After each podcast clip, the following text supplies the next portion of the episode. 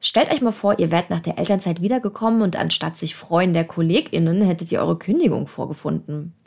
Gemäß einer Erhebung der Antidiskriminierungsstelle des Bundes aus dem Jahr 2022 erging es so nämlich 15 Prozent der befragten Mütter.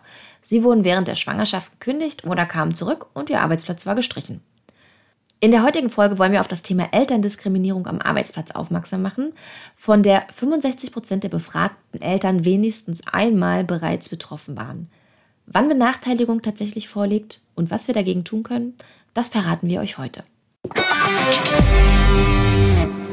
Auf Geldreise, der Finanztipp-Podcast für Frauen mit Anja und Annika. Ja, welcome back, liebe Geldreise-Community, zum zweiten Teil unseres Interviews mit der Anwältin und Autorin Sandra Runge. Dieses Mal setzen wir den Schwerpunkt auf die Benachteiligung von Eltern im Job. Und ich würde sagen, Sandra, Anja, wir verschwenden jetzt keine Zeit und wir legen einfach gleich los. Sehr gerne. Ich bin bereit. Sandra, du und deine Mitstreiterin Kaline Wenzel, ihr habt die Pro-Parents-Initiative ins Leben gerufen und ihr setzt euch dafür ein, dass Elternschaft als Diskriminierungsmerkmal in Paragraph 1 des Allgemeinen Gleichbehandlungsgesetzes aufgenommen wird. Kurz zur Einordnung noch. Ziel des Gesetzes ist es, Benachteiligung der Rasse oder der ethnischen Herkunft wegen des Geschlechts, der Religion oder der Weltanschauung, einer Behinderung, des Alters oder der sexuellen Identität zu verhindern oder zu beseitigen. Also so steht es zumindest im Gesetzestext. Und durch eure Arbeit wird Elternschaft hoffentlich bald hinzugefügt. Aber erzähl erstmal, was ist eigentlich genau Elterndiskriminierung? Ja, jetzt, uh, muss ich das erstmal sacken lassen, du hast das super gut zusammengefasst. Ähm Genau, es ist natürlich ein Thema, was man, glaube ich, einmal wirklich gut erklären muss. Und zwar, also wir haben ja natürlich festgestellt, dass Eltern immer wieder benachteiligt werden. Also ich kenne das aus meinem Job und wir haben es natürlich in der Corona-Zeit nochmal ganz äh, stark bemerkt und ähm, vielleicht einfach mal um, um Benachteiligung nochmal oder, oder Diskriminierung nochmal genauer zu definieren. Also es geht ja darum, eine Benachteiligung ist ja immer eine schlechter Behandlung ne, im Vergleich zu, ähm, zu anderen Personen in einem Unternehmen. Ne? Also äh, wenn man, also vielleicht ganz einfach am, am Beispiel Schwangerschaft erklärt, man bekommt keine, keine Gehaltserhöhung, weil man schwanger ist, ne? dann, dann ist man natürlich im Vergleich zu Nichtschwangeren, die vielleicht alle eine bekommen haben, benachteiligt. Und bei einer mhm. Schwangerschaft knüpft ja. das natürlich schon an ein bereits vorhandenes Diskriminierungsmerkmal, nämlich an das Geschlecht an. So, Ne?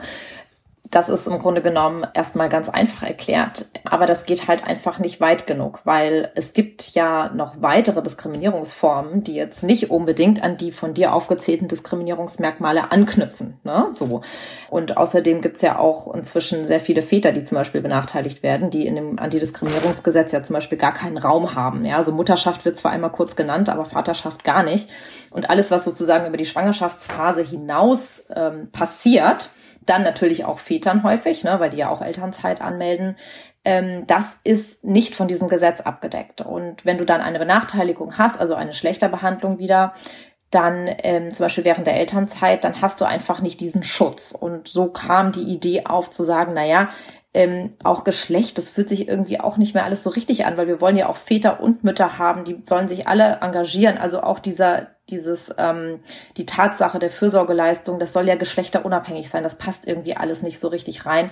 Und dann entstand natürlich ähm, erstmal Elternschaft als Idee und noch ein Stückchen weiter die Fürsorgeleistung, die dahinter steckt, weil das ist ja eigentlich der Grund, warum man dann benachteiligt wird, weil du eben in der Elternzeit dich um dein Kind kümmerst und ähm, das natürlich der Anknüpfungspunkt ist für viele schlechter Behandlungen. Hast du da vielleicht auch irgendwie noch so ein paar Zahlen für uns, wodurch es für uns einfach quasi greifbarer wird mit, ähm, mit der Elternschaft und der Sorgearbeit, warum es unbedingt als Diskriminierungsmerkmal aufgenommen werden soll? Ja, also das an sich ist ja eigentlich auch schon ein kleiner Skandal gewesen, weil so richtig belastbare Zahlen gab es ja jahrelang nicht. Es gab immer mal so kleinere Studien, aber nichts Offizielles. Und im Mai 2022 hat ja die Anti Antidiskriminierungsstelle des Bundes endlich mal Zahlen in Auftrag ähm, gegeben und hat eine wirklich große, umfassende Studie gemacht. Und da kann ich natürlich gerne mal ein paar Sachen draus zitieren. Man muss natürlich da immer ein bisschen unterscheiden. Es waren ähm, häufig äh, nochmal ein, also waren es oft eher Eindrücke von schlechter Behandlungen und natürlich ähm, bis hin zu, zu handfesten Diskriminierungen.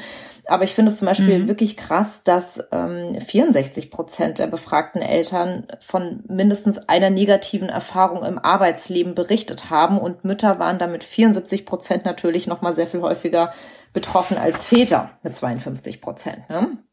So. Mhm. Und dann, was ich zum Beispiel in Bezug auch auf nochmal so vielleicht eine, eine, speziellere Zahl, was ich äh, spannend finde, dass 15 Prozent ähm, der Mütter im Zusammenhang mit der Schwangerschaft oder der Elternzeit gekündigt wurde oder der Arbeitsplatz gestrichen wurde. Ja, und genau, oh, und das finde ich ist ja auch eine Zahl, die echt krass ist und zum Beispiel auch bei befristeten Verträgen, ja, dass 48 Prozent der Mütter berichtet haben, dass ihr Vertrag nicht verlängert oder entfristet wurde, wenn der zum Beispiel während der Schwangerschaft oder während der Elternzeit endet, vom Befristungsdatum her. Ne? Also das sind ja schon mal so Zahlen, mhm. da denkt man sich so, wow, also wollen wir das wirklich in unserem Land so haben? Das, da, da, da, da ist, läuft ja irgendwas komplett ähm, falsch. Ne? Das stimmt, da hast du recht. Vor allem ist es auch so, also ich, ich finde, dadurch werden auch die Fälle einfach auch, also da kann man nur Verständnis für die Fälle haben, die vielleicht irgendwie gerade, wo Frauen schwanger sind und die Schwangerschaft aber noch verheimlichen, weil sie eben noch, weil, weil irgendwie noch ein Gehaltsgespräch aussteht und sie wirklich Angst haben müssten, dass ihnen die Gehaltserhöhung quasi gestrichen wird, wenn, wenn der Chef, die Chefin davon weiß und so eine Geschichten. Ja, absolut. Also wir haben ja auch ähm, in der Pro-Parents-Initiative, die du angesprochen hast, wir haben ja auch ein Buch geschrieben, ähm, Glückwunsch zum Baby sie sind gefeuert, was jetzt gerade erschienen ist. Und da haben wir genau diesen Fall drin. Also in dem Fall sind ja 36 Protokolle von äh, betroffenen Müttern und Vätern. Und da haben wir auch zwei Mütter drin, denen eine Gehaltserhöhung zugesagt wurde. Und dann haben die ihre Schwangerschaft offenbart. Das ist leider halt nicht schriftlich und nicht vertraglich fixiert, ähm, aber zumindest war es mündlich zugesichert. Und dann hieß es, äh, nee, also sie sind jetzt erstmal weg. Wieso äh, Gehaltserhöhung? Wieso sollten wir ihnen da jetzt eine geben? Ne? Und das ist oh, natürlich Wahnsinn. schon echt übel. Du sag mal, gibt es eigentlich irgendwie, irgendwelche Kriterien, die ich heranziehen kann, um eindeutig zu sagen, dass eine Diskriminierung vorliegt? Also ich kann mir nämlich schon vorstellen, dass der Grad zwischen ja, einer himmelschreienden Ungerechtigkeit ja, die sich vielleicht mit Chef und Chefin rausgenommen haben und da tatsächlich die Benachteiligung, dass der schon irgendwie schmal ist. Und du hast es ja jetzt auch schon in diesem ähm, Bericht der Antidiskriminierungsstelle an, anklingen lassen, dass das mal subjektiv war, mal aber auch tatsächliche Diskriminierung vorlagen. Ne? Ja, da ist natürlich die Gratwanderung ähm, groß, also beziehungsweise es gibt ja von irgendwie, ich sag jetzt mal so einer kleinen abfälligen Bemerkung bis hin zu einer, zu das, was wir eben hatten, keine Gehaltserhöhung wegen Schwangerschaft, da ist natürlich eine riesen, riesen Gratwanderung.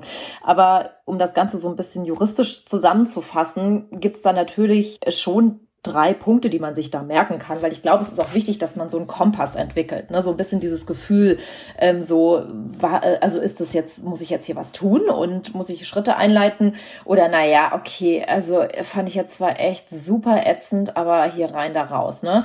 Ähm, also klar, einmal muss es natürlich in diesem ganzen Kontext und nennen wir es jetzt wirklich mal Fürsorgeleistung sein. Also ne, man muss irgendwie Mutter, Vater sein oder auch pflegende Eltern, ne, oder auch Eltern eines Adoptivkindes. Das, das ist ja auch ein weiter Begriff, ne. Also man muss sozusagen die Fürsorgeleistung für oder die Fürsorgearbeit für ein Kind ähm, übernehmen und hat, oder hat das aufgrund einer rechtlichen oder gesetzlichen Pflicht, ne? So, es muss jetzt auch nicht unbedingt biologische Elternschaft sein, sondern das ist, finde ich, ein relativ weitgreifendes ähm, Kriterium. Ähm, das ist klar, das muss irgendwas damit zusammen zu, zu tun haben, ja. So, und dann kann man sich natürlich merken, dass man ähm, weniger günstiger, günstig behandelt wurde als eine andere Person, die zum Beispiel keine Kinder hat oder keine Fürsorgeleistung oder Verantwortung, ne? Und oder aufgrund dieser Tatsache natürlich auch herabgewürdigt wird. Ne? Also man kann, muss das nicht, es muss nicht immer was Monetäres sein, es kann auch wirklich eine Herabwürdigung sein. Also dass man wirklich sagt, irgendwie, ähm, keine Ahnung, äh, du bist äh, Mutter von drei Kindern und deswegen ist dein Hirn geschrumpft oder sowas. Ne? Also, also ich hoffe, sowas kommt. Ihr werdet lachen, aber so, also tatsächlich so ein Spruch ist, ist mir einmal schon in meiner meinem Arbeitskontext begegnet. Äh, da gab's war natürlich was anderes ein Auslöser, aber das auf jeden Fall kam da ein Wort zum anderen und sowas fiel dann. Und ähm, aber das ist natürlich zum Beispiel auch schon eine Verletzung der, der Persönlichkeitsrechte und auch natürlich eine Herabwürdigung. Ne? Und du kannst ja. aber da jetzt zum Beispiel nicht aufschreiben, wie viel entgangenes Gehalt das in einem Jahr wäre oder so, ne? Aber sowas würde auch schon mhm. reichen. Und ähm, dann muss es natürlich irgendwie im Arbeitskontext erfolgen. Ne? Also weil das ist vielleicht auch nochmal wichtig, ähm, dass das alles, wofür wir uns auch engagieren, erfolgt natürlich alles im Zusammenhang mit dem Arbeitsleben. Und das muss natürlich irgendwie von einer Person ausgehen, der, die der Seite ähm, das der, also sozusagen der Arbeitgeberrolle zugeschrieben werden kann. Ja? Und es ist dann meistens halt einfach eine Maßnahme oder eine Regelung. Es muss aber auch nicht etwas sein, was eine Person tut, sondern das kann zum Beispiel auch in einer Betriebsvereinbarung stehen oder in einem Sozialplan, ne? dass da irgendwie steht, was weiß ich, Elternzeiten werden nicht bei der Berechnung äh, einer der Abfindungshöhe anerkannt oder sowas. Ne? Also es kann auch manchmal eine versteckte mhm. Maßnahme sein, bei der die von ganz vielen Leuten abgenickt wurde und die aber trotzdem irgendwo benachteiligend ist für Eltern. Ja. Und du sag mal, wie stehen aktuell die Chancen, dass der Paragraph 1 des Allgemeinen Gleichbehandlungsgesetzes erweitert wird? Also ich weiß, Kaline und du, ihr hattet damals mit den Magazinen Brigitte und Eltern eine Petition gestartet diesbezüglich. Ja, genau. Also wir haben auf der Petitionsplattform Open Petition ähm, die Petition gestartet, haben da über 50.000 Unterschriften dafür gesammelt und das hatte unter anderem die Auswirkung, dass im Koalitionsvertrag verankert wurde, dass das AGG überarbeitet und auch auf Schutzlücken hin ähm, ergänzt werden soll. Und äh, wir wissen, dass da aktuell auch dran gebastelt wird, nenne ich es jetzt mal. Und hoffen natürlich sehr, dass das Einzug findet und ähm, sind da auch im Hintergrund immer wieder mit Verantwortlichen im Gespräch und haben da zum Beispiel jetzt auch nochmal in der letzten Woche erfahren, dass auch Ferda Ataman die neue Leiterin der Diskriminierungsstelle des Bundes sich dafür auch ähm, öffentlich ausgesprochen hat. Ne? Aber natürlich ist es immer noch ein Schritt dahin und ähm, wir hoffen wirklich sehr, dass die Parteien sich da ja zusammenraufen und ähm, da an der Stelle Schutzlücken ähm, endlich stopfen. Wäre auf jeden Fall wünschenswert. Wir Danke. Während deiner Tätigkeit als Anwältin, du hast ja schon gesagt, hast du ja auch immer wieder Fälle von Vätern und Müttern auf den Tisch bekommen, ähm, ja, deren Wiedereinstieg nach der Elternzeit eben nicht so reibungslos ablief, wie zum Beispiel der von Annika. Und genau genommen lief ja dein Einstieg nach, nach der Elternzeit ja auch alles andere als märchenhaft ab. Ne? Ja. ja, also bei mir ist natürlich total verrückt gewesen. Und ähm, aber leider ist die Geschichte immer noch aktuell, weil ich merke in meiner Beratungstätigkeit auch natürlich immer wieder, dass das vorkommt. Ne? Also ähm, ich bin ja, ja zurückgekommen ja. am ersten Tag nach der Elternzeit mit meinem großen Sohn und der ist jetzt schon zwölf. Ne? Ähm, so viel dazu, wie lange das schon zurückliegt und immer noch aktuell ist. Und ähm, habe dann am ersten Tag nach der Elternzeit erstmal einen leeren Schreibtisch vorgefunden, was komisch war, weil das Büro wurde in der Zeit weiter benutzt und ähm, ja, war auf jeden Fall schon irgendwie sehr, sehr komisch. Und ja, dann habe ich da gesessen und dann kam niemand und habe ich da gewartet und habe eine Stunde gewartet und ich dachte mir so, hä, wieso traut sich keiner hier mal Hallo zu sagen? Äh, Chef 1 an mir vorbeigegangen, Chef 2 an mir vorbeigegangen, noch nicht mal Hallo gesagt. Naja, und irgendwann kamen dann beide zusammen und ähm, ja, also wir müssen Ihnen was sagen, kommen Sie mal bitte mit. Dann bin ich in den Konferenzraum gegangen mit den beiden na, ich dachte mir schon, dass da jetzt nichts Gutes kommt. ich habe es schon geahnt. Ja. Oh Mann. Naja, und dann haben sie mir dann irgendwas erzählt, ähm, naja, dass sie mich nicht mehr weiter beschäftigen können und so weiter und so fort. Und dann dürfte ich die Bestätigung meiner Kündigung unterschreiben, die sie mir dann überreicht haben. Genau. So, und ähm, das war natürlich schon übel, weil sie haben mich dann auch freigestellt und dann bin ich am ersten Tag wieder gegangen. Und das war ja natürlich echt schon ätzend und einfach auch so der, so, so, so der Elternzeit-GAU, den man sich eigentlich vorstellen kann. Ne? Ja. Auf jeden Fall, das stimmt. Also ich glaube auch, dass so eine Kündigung nach dem Wiedereinstieg, das ist wahrscheinlich echt das Krasseste, was passieren kann. Ähm, es gibt ja aber auch noch, ja, ich sage jetzt mal Diskriminierung, Benachteiligung im Kleinen, die Eltern im Arbeitsalltag über sich ergehen lassen. Ne? Ja, natürlich. Also es gibt äh, viele kleinere, in Anführungszeichen, Dinge. Ne? Das sind blöde Sprüche natürlich einmal, dann aber auch Dinge, die sich auswirken, schon auch, auch zum Beispiel auf Gehaltszahlungen. Also, dass man irgendwie sagt, na ja, so eine Beförderung können wir jetzt hier nicht machen, weil dein Kind war so oft krank und du bist ja keine verlässliche Arbeitskraft. Oder man bekommt weniger Verantwortung entzogen, weil man früher gehen muss. Ähm, es sind natürlich dann, also häufig auch diese Degradierung, also man, man verliert nicht unbedingt den Job nach der Elternzeit, aber man, man bekommt einen wesentlich weniger schlechten oder man wird sozusagen unter Druck gesetzt, naja, Teilzeit können wir dir geben, aber das geht nur, wenn du den Job machst und das ist aber natürlich noch eine andere Gehaltsstufe. Das heißt ja, pff, es gibt dann auch weniger Geld, ne? Ähm, also das sind so Sachen, die auch passieren und ähm, ja, also die befristeten Verträge, die nehme ich auch immer gerne als Beispiel, ne, dass die dann auch häufig, wenn man dann vielleicht wieder schwanger ist und einen befristeten Arbeitsvertrag hat, dann äh, endet der plötzlich mit äh, irgendwann zu dem Datum und man steht halt da und alle anderen, die ähnliche Verträge hatten, haben eine Verlängerung bekommen oder sogar eine Entfristung. Das äh, kann natürlich auch passieren. Und das sind halt ganz viele verschiedene Formen oder dass man Weiterbildung nicht mehr bekommt oder aus Karriereprogrammen ausscheidet, weil es heißt, naja, du warst jetzt ein Jahr in Elternzeit oder ähm, hm, naja, nee, also irgendwie bist du da doch nicht die richtige Person dafür ja, das sind natürlich auch so Sachen, die dann ab und zu mal ablaufen. Ich habe letztens auch mit jemandem über das Thema Wiedereinstieg gesprochen und der, er meinte zu mir, ja, aber guck mal, ähm, die eine Person, die ist dann für ein Jahr aus dem Job raus und du hast jemanden als Elternzeitvertretung gefunden und die Person, die macht es auch gut, die Welt dreht sich nun mal weiter. Warum sollte ich als Arbeitgeber dann diejenige nach der Elternzeit wieder auf den alten Job setzen? Ist das nicht auch irgendwie unfair der Elternzeitvertretung gegenüber?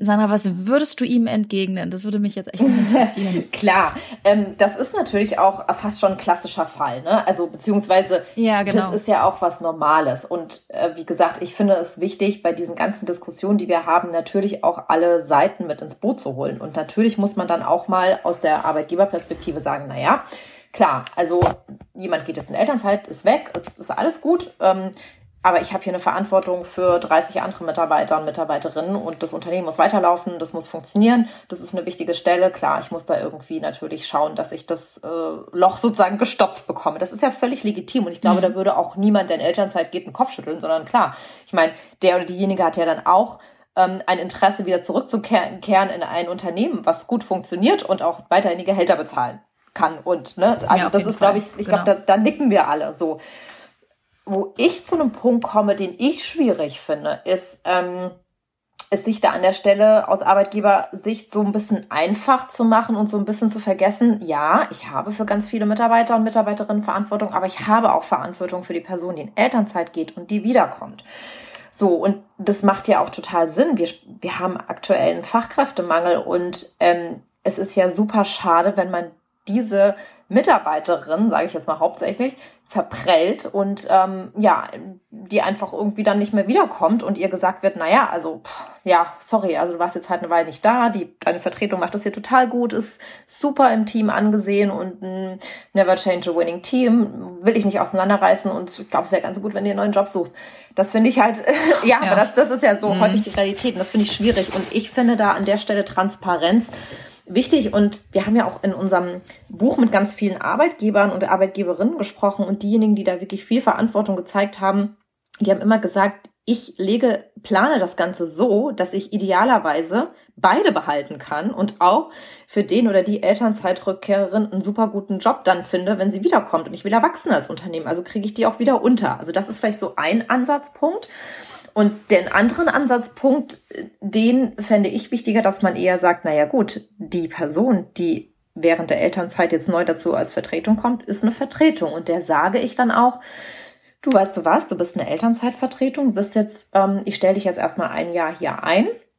Ähm, und dann kommt aber die andere Person wieder. Ne? So, und ich finde, das kann man natürlich auch sagen. Da wird natürlich ein Arbeitgeber sagen, naja, befristet finde ich ja niemand. Da ist man natürlich wieder dann bei dem Punkt, dass man den Mut haben sollte und sagen sollte, hey, am Ende beschäftige ich beide und ich finde für beide eine gute Position. Ne? Aber ich finde, von der Fairness äh, müsste man das eigentlich eher so rumdrehen, ne? weil die andere Person kommt ja wieder. Und zumindest ist es, ist es ja. erstmal so beabsichtigt. Ne? Und ähm, dann, klar, es ist nicht einfach, ne? Und kann natürlich auch sein, dass, ähm, dass die Person dann doch nochmal verlängern möchte oder doch nicht kommt. Dann wird es natürlich schwierig. Und im Zweifel will sich dann Arbeitgeber auch häufig an die stabilere Person ähm, halten. Aber ich, also was, was ich immer so bemerke, ist, es wird viel zu wenig darüber geredet und viel zu wenig nach Lösungen gesucht. Und man nimmt sich da das vermeintlich Einfache immer raus. Und am Ende sind vielleicht dann alle irgendwie enttäuscht. Und ähm, ja, man verliert dann einfach auch eine super wertvolle Mitarbeiterin. Und das ist natürlich total schade. Ja, vor allem in der aktuellen Situation, du hast es schon angesprochen. Ja. Ja, und dann gibt's ja auch noch diejenigen, die Frauen im gebärfähigen Alter schlichtweg als unternehmerisches Risiko, würde ich jetzt mal sagen, ansehen. Ich denke mal, wir drei, wir werden dazu eine ähnliche Meinung haben. Trotzdem gibt es kaum eine Diskussion äh, zu dem Thema, wo dieses Argument nicht gebracht wird. Ja, das finde ich auch also wirklich immer schwierig. Also ich denke mir immer, wenn eine Mutter, die schwanger oder eine, eine Frau, die schwanger wird, ein unternehmerisches Risiko ist, dann ist das kein gut geführtes Unternehmen und da stimmt irgendwas nicht. So, also ich meine, das, das ist, ist ja völlig absurd. So und also das hört man wirklich oft und man muss da auch mal ganz genau hinschauen, ja. Also wenn man beispielsweise eine Schwangerschaft offenbart und man geht zum Beispiel ins Beschäftigungsverbot und ist dann von einem Tag auf den anderen nicht da. Das passiert ja. Das passiert zum Beispiel im Gesundheitswesen oder auch äh, bei Erzieherinnen, ne, wenn die ähm, schwanger werden. Klar ist das natürlich erstmal hu, schwierig, aber zum Beispiel wirtschaftlich ist es ja so, dass du ähm, das, ganze, dein, das ganze Gehalt, was du zahlst, wieder erstattet bekommst von der Krankenkasse. Also das ist schon mal wirklich verrückt. Das ist natürlich vielleicht das Problem, eine neue Person zu finden, ähm, was in den beiden Branchen natürlich auch schwierig ist. Aber ähm, rein finanziell hat unser System das schon gut abgesichert, so auch für Arbeitgeber und Arbeitgeberinnen. Deswegen finde ich dieses ähm, wirtschaftliche Risiko immer sehr, sehr, sehr schwierig. Und das gilt auch für die Zeit nach der Geburt. Und in der Elternzeit zahlt ein Arbeitgeber ja auch kein Gehalt mehr. Ja. Also das finde ich völlig verrückt, wenn man das immer hört, dieses Argument. Und ähm, da, ja, das sind auch immer die, die Argumente, die ich dann da, dagegen stelle weil es einfach nicht richtig ist. Ja, aber trotzdem stirbt es nicht aus, ne? Also ich, ich kann mich auch an dieses Argument erinnern, dass ich das schon mehrfach gehört habe. Ja, das spricht sich halt so rum und das hängt ja auch immer mit diesen Narrativen zusammen. Ne? Ähm, das, also es kann ja auch sein, dass die Person vielleicht doch wiederkommt und zwar auch früher oder ne, also das ist ja, das hängt ja dann auch sehr viel mit ähm, mit festgefahrenem Schubladendenken zusammen. Eine verweigerte Gehaltserhöhung Beförderung oder gar Kündigung direkt am ersten Tag nach der Elternzeit, also quasi so wie bei dir, müssen sich das Angestellte gefallen lassen? Nee, natürlich nicht. Ne? Also klar, man kann, es ist dann ganz unterschiedlich, was man dann für rechtliche Schritte dagegen einleitet. Ne? Aber zum Beispiel bei einer Kündigung kann man sich, und das ist natürlich jetzt mit das Härteste, ne? Äh, kann man natürlich oder muss man sogar dann dagegen klagen, weil wenn man das innerhalb von drei Wochen nicht tut, wird die Kündigung dann rechtswirksam. Und bei allen anderen Dingen muss man sich natürlich dann auch ganz genau überlegen, wie man da vielleicht dagegen vorgehen möchte. Und da gibt es natürlich auch einen, einen ganz großen Strauß an Möglichkeiten. Ne? Ja, nennst du uns welche? Klar, also wie gesagt, das eine habe ich schon genannt. Man kann natürlich gleich den, den harten Weg gehen, beziehungsweise ist im Fall einer Kündigung zum Beispiel auch gezwungen und holt sich dann gleich mal anwaltliche Hilfe und lässt sich beraten. Ähm, wenn das Unternehmen aber beispielsweise einen Betriebsrat hat, finde ich, kann man sich da ruhig auch mal hinwenden und versuchen vielleicht auch durch internen Druck eine gute Lösung zu finden. Oder wenn es ein Problem ist, was viele betrifft, finde ich auch immer, dass man sich ruhig mal zusammentun kann. Ne? Also, dass man, wenn es jetzt bei Gehaltsstrukturen Probleme gibt, ähm, die die Schwangere oder Eltern in Elternzeit oder wie auch immer benachteiligen, dass sich dann, dass man da einfach mal gemeinsam überlegt, was können wir da gemeinsam tun, weil du bist natürlich dann immer so ein bisschen als Querulant abgestempelt, wenn du dich da alleine hinwendest und zusammen ist man da natürlich immer sehr viel stärker. Und ähm, natürlich ist es auch immer gut, Verbündete im Unternehmen zu haben, weil was ich auch manchmal bemerke, was ich ganz interessant finde, häufig sind die direkten Vorgesetzten dann auch auf der Seite. Die sind natürlich dann auch manchmal in einer schwierigen Situation und müssen sich dann nach oben hin sozusagen weiter wehren. Aber ich glaube, desto mehr Verbündete man hat, ähm, umso besser. Und es gibt ja auch viele Beschwerdestellen. Ne? Also neben Betriebsrat muss eigentlich jedes Unternehmen auch eine Stelle haben, die man im Fall von Diskriminierung anrufen kann. Also anrufen im Sinne von Bescheid sagen und sich da melden und eine Beschwerde einlegen. Oder man kann sich auch an die Antidiskriminierungsstelle des Bundes wenden. Das wissen auch viele nicht. Die kann in so einem Fall auch helfen und unterstützen oder vielleicht auch sogar ähm, dann versuchen, ein Gespräch einzuleiten mit dem Arbeitgeber und dem Betroffenen. Ne? Also die, die würde dann quasi vermitteln, wenn ich da meinen mein Fall geschildert habe? Ja, also die, also die haben die Berat, also sie haben nicht viele Befugnisse und wenn man anwaltlich vertreten ist zum Beispiel, werden die in der Regel auch nicht mehr aktiv. Aber es kann, also ich habe das auch schon mal mitbekommen, da hat ähm, die Antidis es gibt auch, also es gibt Bundes- und Landesantidiskriminierungsstellen, also man kann auch mal schauen, was sozusagen regional noch da ist. Und die würden dann schon diesen Fall aufnehmen. Das finde ich im Übrigen auch sehr wichtig, dass man die Fälle da meldet, weil die führen ja sozusagen auch Statistiken und kriegen wiederum Mittel und Forschungsprojekte, äh, wenn, wenn die vorweisen können, dass, dass es an der oder der Stelle ein Problem gibt. Und ähm, das habe ich auch schon mal gesehen, dass dann ähm, eine Antidiskriminierungsstelle dann auch ein Schreiben geschickt hat an den Arbeitgeber zum Beispiel, ne? Und da versuch, also zumindest zur Stellungnahme aufgefordert hat und sowas gibt es natürlich auch und das kann natürlich auch nochmal was bewirken, weil dieses Image will ja auch niemand haben, ja und ähm, idealerweise versucht man ja auch eine Lösung zu finden, ohne dass dann gleich ähm, der Arbeitsplatz weg ist und das habe ich zum Beispiel auch schon mal bei einer Mutter erlebt. Die hat sich dann einfach unternehmensintern beschwert und dann hat man das auch konstruktiv angenommen, gesagt, ja sorry, stimmt, das ist falsch gelaufen, Entschuldigung. Und wir werden in Zukunft darauf achten und ähm, die macht ihren Job heute noch. Ne? Also sowas gibt's auch. Das muss nicht immer Ach, gleich alles ähm, mhm. in der, äh, sozusagen mit dem Arbeitsplatzverlust und äh, mit Arbeitslosengeld enden. Ne? Also es gibt ja auch wirklich positiv konstruktive Fälle und idealerweise schafft man dann vielleicht im Unternehmen sogar noch ein Bewusstsein und verhindert solche Fälle. Aber ich glaube, es ist auf jeden Fall falsch oder vielleicht nicht so unbedingt die beste Lösung, sich nicht gar nichts zu sagen und ins Schneckenhaus zu verziehen. Ja. Ja, gerade wenn man möchte, dass sich was ändert, das ja. stimmt schon. Vor allem, also ich kann mir auch einfach tatsächlich vorstellen, dass das bei, bei ganz, ganz vielen Unternehmen auch einfach das, das Bewusstsein dafür fehlt, irgendwie so ein Stück weit und, und die, keine Ahnung, so viel mit sich zu tun haben. Ähm, gerade vielleicht auch bei kleineren, bei Startups vermutlich sowieso eher, also eine Vermutung, aber ähm, dass die an sowas vorrangig vielleicht auch einfach gar nicht denken. Ja, natürlich, da fehlt es Bewusstsein. Aber unabsichtlich Genau, also das ist ja immer so dieses Problem. Das sagen dann auch viele so, hä, das habe ich doch gar nicht extra gemacht oder ich wusste das gar nicht, ne? Ähm, und aber ich glaube, ähm, dieses Bewusstsein, das das muss sich an einfach an vielen Stellen ändern und das hängt natürlich von vielen einzelnen Personen ab und vor allem auch über die Vorbilder in den Führungspositionen. Ne? Also wenn da eine Mutter oder ein Vater mit drei Kindern ist, die Teilzeit arbeitet, dann, dann ist das oftmals was ganz anderes, als äh, wenn da jemand ist, der mit Kindern nichts am Hut hat und überhaupt gar keine Ahnung von Elternzeit hat und irgendwas. Oder auch, dass es vielleicht ähm, nicht so cool ist, eine Bewerbung abzulehnen, ähm, weil äh, da zwei Kinder sind, die man versorgen muss im Kita-Alter also das ist äh, schon manchmal schwierig und da und ich glaube, je mehr wir darüber reden, desto stärker wird sich da natürlich auch was ändern. Hast du zum Abschluss noch ein paar aufmunternde Worte an diejenigen, die jetzt tatsächlich wegen ihrer Elternschaft im Job benachteiligt werden? Ja, also ich finde es auf jeden Fall ganz wichtig, dass man nicht die Schuld irgendwie bei sich selbst sucht. Ähm, das, das merke ich auch oft, ne? dass man sich selbst Vorwürfe macht und dass man sich sagt, oh Gott, was habe was hab ich denn getan und was habe ich falsch gemacht.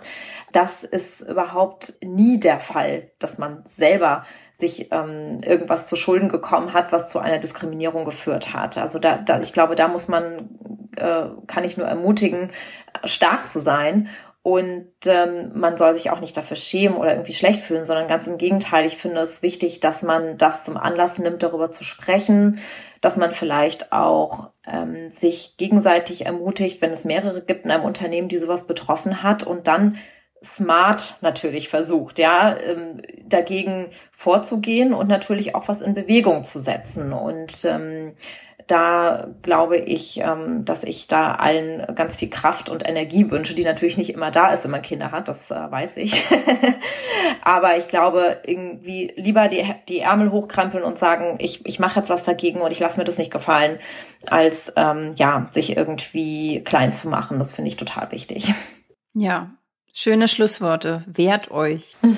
Liebe Sandra, vielen lieben Dank, dass du bei uns heute erneut im Podcast warst und so viele wichtige und schlaue Dinge mit uns geteilt hast zum Wiedereinstieg nach der Elternzeit. Und auch danke dafür, dass du dich dafür einsetzt, Diskriminierung von Eltern am Arbeitsplatz eben sichtbar zu machen und dass du mit Karline so dafür kämpfst, dass die Anerkennung von Elternschaft ein, als Diskriminierungsmerkmal sich tatsächlich durchsetzt. Vielen Dank. Ja, danke, dass ich nochmal bei euch zu Besuch sein durfte. Vielen Dank. Dann sagen wir Tschüss an Sandra und Tschüss an alle Geldreisende. Bis zum nächsten Mal. Tschüss. tschüss.